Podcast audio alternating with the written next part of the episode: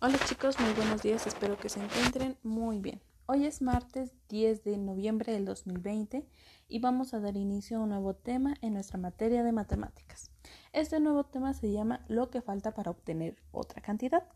Para saber cuántos elementos le faltan a una colección, recuerden una colección son diversos objetos que hemos estado contando hasta el momento. Para obtener otra. Para saber, ah, se los vuelvo a repetir, para saber cuántos elementos le faltan a una colección para obtener otra, se debe observar la diferencia que hay entre la este, cantidad inicial con la cantidad final. Entonces, ¿qué quiere decir? Por ejemplo, en una cantidad inicial yo tengo tres rayos y en una cantidad final yo tengo cinco rayos.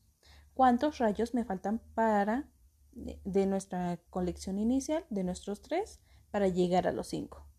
Exacto, nos faltan dos. Entonces, esa es la parte que vamos a estar trabajando. ¿Cuántos nos faltan? ¿O qué es lo que nos falta para obtener cierta cantidad? Bueno, en su cuadernillo de trabajo he enviado este, dos actividades en las cuales ustedes van a tener que responder.